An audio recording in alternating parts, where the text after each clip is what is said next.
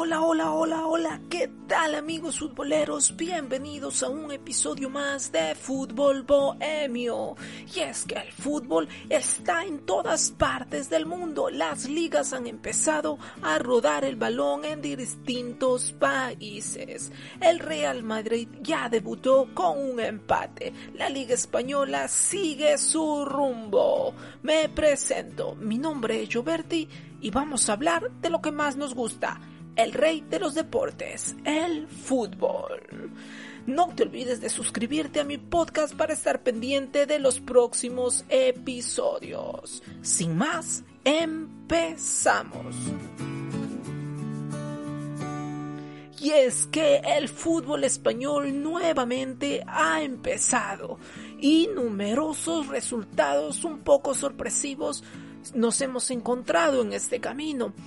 Cabe recalcar que hace una semana ya empezó a rodar el balón, pero no empezaron a jugarse todos los partidos por diferentes motivos. El Real Madrid hizo su debut este fin de semana. Tuvo un resultado un poco inesperado porque era el primer encuentro del equipo campeón, del Rey. Era el primer encuentro del Real Madrid en el que empezaba a defender su corona. No sabíamos con qué versión nos iba a encontrar el equipo comandado por Zinedine Zidane, pero se enfrentó a una Real Sociedad que estuvo bien plantada en todas sus líneas. Un equipo que la anterior temporada hizo una excelente campaña y esta, por cómo van las cosas, pinta que va por el mismo camino. El Real Madrid sacó un 0 a 0, eh, un punto que no le viene nada mal, teniendo en cuenta que la liga recién está dando sus primeros pasos. La Real Sociedad tampoco es que sea un equipo fácil, tampoco es que, que vas a jugar contra la Real y el partido es para ver cuánto cuántos goles terminas marcando. Nada de eso. Un equipo muy serio, un equipo que con jugadores bastante interesantes y, y bien acoplados pueden causar daño a cualquiera, cualquier equipo. La Real se hizo de los servicios del Chino Silva, un jugador de primer nivel, jugador de selección, jugador emblema, jugador de la historia que está entre, entre, los mejores de la historia del fútbol español. Entonces fue un partido muy intenso, no tuvo demasiadas oportunidades de gol, fue un partido típico de equipos que acaban de salir de la, de, de la pretemporada, de equipos que están empezando a agarrar ritmo, de equipos que todavía no se compaginan en un 100%. El Real Madrid nos mostró una de sus caras no tan vistosas, su poca efectividad se volvió a plasmar al igual que la anterior temporada. Tampoco es que generó demasiadas ocasiones, pero esperábamos un poquito más del cuadro de Zinedine Zidane.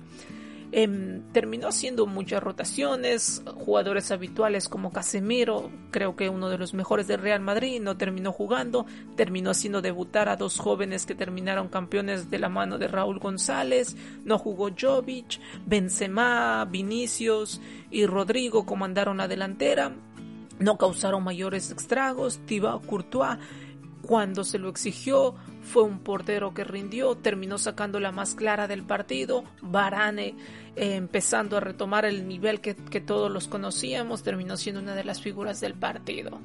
Zinedine Zidane movió sus piezas, sabe muy bien cómo manejarse en todos los contextos.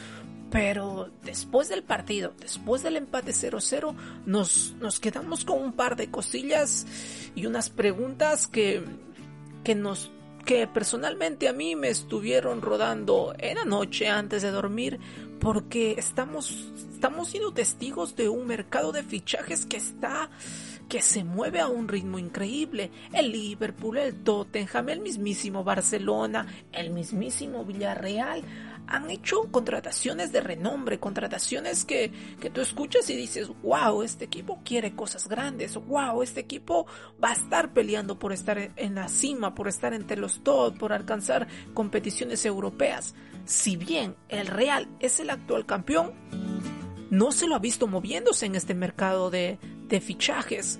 Y, y te lo digo ahora porque cuando vimos el partido no es que le sobren demasiadas cosas, no es que tenga una plantilla plagada de figuras como hace un par de años. Bueno, también sabemos que eso no te garantiza éxito y ha quedado más que demostrado, pero el Real Madrid de la anterior campaña ya se le veía muchas falencias, se le veía falta de contundencia, se le veía falta de ese jugador que te, que te dé unos 30, 40 goles por temporada. Benzema tiene otro rol. Entonces, en este mercado que el Madrid no sea protagonista, sí se me hace muy raro. ¿Será que Florentino se está guardando por ahí unas últimas balas? Para cuando el mercado de fichajes entre en su recta final? ¿Será que Zidane tiene en mente ciertos jugadores y por tema de, de la pandemia no ha podido tener esos jugadores que tanto quiere? Es una incógnita, pero de aquí a, unas semanas todavía puede pasar cualquier cosa. Esa fue una de las inquietudes que, que después de ver ese partido me surgieron. Un Madrid que no sea protagonista. Eh, y hay otra incertidumbre que seguro muchos se la tendrán, igual que yo, ¿no? Después de, después de ver jugar a James en el Everton, ¿de verdad tan malo estaba haciendo un Madrid para que no sea considerado por, por Zinedine Zidane?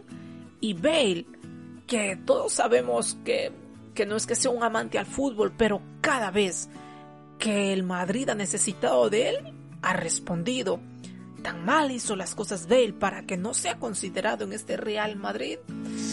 Wow, hay cositas quizás que van más de fondo que de, que de forma.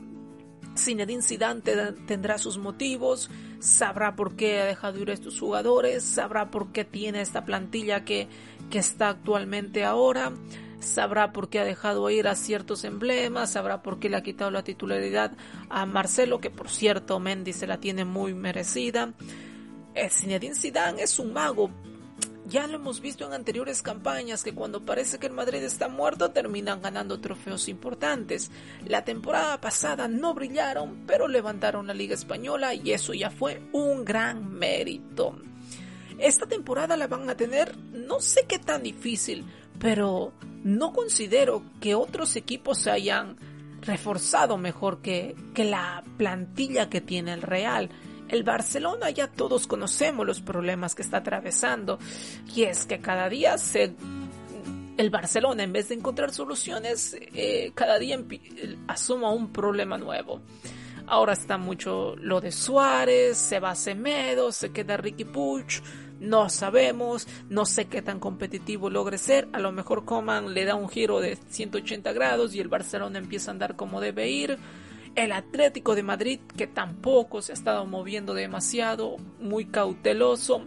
Lo más seguro es de que el Cholo, con, la, con, con un sinnúmero de contrataciones que hizo la temporada pasada, eh, quiera seguir fortaleciendo su equipo, quiera seguir eh, creando grandes lazos entre sus jugadores, formar un equipo en sí, no, no dejarse guiar por el aspecto individual, sino... Eh, buscar lo colectivo por encima de lo individual. Esos tres me parece que van a terminar peleando por el título, los de siempre se podría decir, ¿no? Pero después vienen un par de equipos que a mí en lo personal me llaman mucho la atención. Y hablamos de la Real Sociedad. Tiene jugadores de renombre. Tiene la base de la plantilla de la anterior temporada que consiguió grandes cosas. Entonces, ojito con la Real Sociedad si siguen por ese camino, eh, manteniendo jugadores y por ahí en lo que cierran el mercado contratar uno o dos que lo puedan potenciar aún más, no te digo que lo va a pelear al Real o al Madrid, perdón, al Atlético o al Barcelona, pero puede ser un equipo de esos donde los grandes se sientan muy incómodos. Hay otro proyecto que no personalmente estoy ansioso por verlo me parece que las cosas van por buen camino y es del Betis de Manuel Pellegrini. Cuando Quique Setién hace un par de años deja el Betis, eh, pensábamos que iba a venir un técnico que potencie ese proyecto que, que había que le dé quizás el salto que no pudo darse tiempo, pero fue todo lo contrario. El Betis retrocedió cuando parecía que el Betis ya estaba listo para empezar a convertirse no en un Atlético de Madrid, pero sí en un, un Valencia, en un Villarreal, en uno de esos equipos que, que empieza a ser protagonistas, eh, que empieza a pelear Champions para estar en Europa League. Eh, fue todo lo contrario. Ahora con la llegada de Manuel Pellegrini, eh, jugador, un jugador clave para mí, Claudio Bravo. Entonces, la jerarquía de estos jugadores va a aportar muchísimo al conjunto bético. Va puntero por el momento, ha ganado sus partidos, le falta muchísimo por pulir, sabemos que puede conseguir mejores cosas, pero tiene una plantilla que, que enamora, tiene una plantilla que tú ves nombre por nombre e individualmente son jugadores de renombre, jugadores que tienen un camino hecho ya en el, en el mundo futbolístico no me sorprendería que el Betis termine por pelear grandes, estar, estar peleando entre los cuatro primeros. Hay otros proyectos que se han venido abajo, como el del Valencia, por ejemplo. Dejar ir a un sinnúmero de jugadores, dejar ir a tu capitán. Pensamos que con la compra del Valencia se iban a potenciar aún más. Pensábamos que los refuerzos que iban a venir serían para dar por fin el salto de calidad y empezar a hacer competencia a los grandes equipos. Pensábamos que ese Valencia iba a ser nuevamente el Valencia protagonista de los años 2000 por allí. Pero fue todo lo contrario. Creo que el Valencia se viene en picada salvo que algo interesante sucede en las próximas semanas y que su técnico empiece y no sé a sacar lo mejor de cada uno de los jugadores, el Valencia lo veo de un equipo de media tabla. El que sí se ha reforzado muy bien ha sido el Villarreal. El cuadro comandado por Unai Emery que vuelve nuevamente a la liga va a dar mucho de qué hablar. Su próximo partido será frente al Barcelona. Es ahí donde va a tener un partido complicado y vamos a ver de qué está hecho el, submarino amarillo. Partidos interesantes que se van a venir. El Villarreal bueno, se hizo de Dani Parejo uno de los mejores jugadores, uno de los mejores jugadores de la liga y uno de los mejores centrocampistas del planeta. Nada más que aportar. Es un equipo que se movió con inteligencia, supieron cuándo presionar por un jugador, cuándo actuar para llevarse a una de, a, una de las fichas o, que ellos querían y se han armado muy bien. Va a dar, va a hablar, va a dar mucho de qué hablar. Partidos muy interesantes que vamos a tener. La Liga Española ya va tomando o va adquiriendo el ritmo que todos esperaríamos tener eh, cada fin de semana nuevamente podremos disfrutar de los goles de, de Messi. ¿Será que es la última temporada de Leo? ¿Será que es la última temporada de Piqué, Busquets? ¿Será que el Real Madrid es capaz de hacer con su doblete? Ojito, una estadística de Mr. Chip. Tan solo tres equipos lograron coronarse campeón después de iniciar su primer partido con un empate de 0 a 0. El Real Madrid ya lo hizo. Vamos a ver cómo le va. Vamos a ver cómo actúa el Cholo. Vamos a ver cómo se cómo manejan los de Javi García, los de Unai Emery, los de Manuel Pellegrini. La Liga española tiene muchas muchas cosas buenas por brindarnos. Es una incertidumbre porque no han sido los protagonistas de este mercado de fichajes, pero hay talento increíble, Coutinho, Benzema, eh, Joao Félix, el mismísimo eh, Sergio Ramos, Courtois, Casemiro, Modric, tenemos a Fekir, Borja Iglesias, Dani Parejo, Chukwueze, Pervis Estupiñán, jugadores de primer nivel, jugadores que vamos a disfrutarlos cada fin de semana. La Liga Española comenzará ya la próxima, la próxima fecha jugará el Atlético, jugará el Sevilla, jugará el Barcelona, ya tendremos la fecha completa.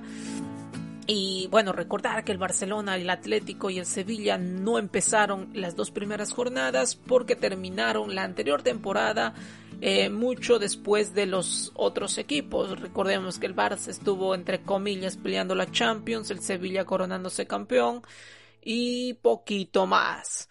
Bueno, esto ha sido todo en el episodio de hoy. Hemos hablado de una liga española que promete muchísimo. El Real Madrid hizo su debut que no fue de los más esperados. Nos vemos en el siguiente episodio. No te olvides de dos cositas. Suscribirte a mi podcast para estar pendiente de nuevos capítulos y sonreír que mañana tenemos fútbol. Nos vemos en una próxima ocasión. Chao, chao.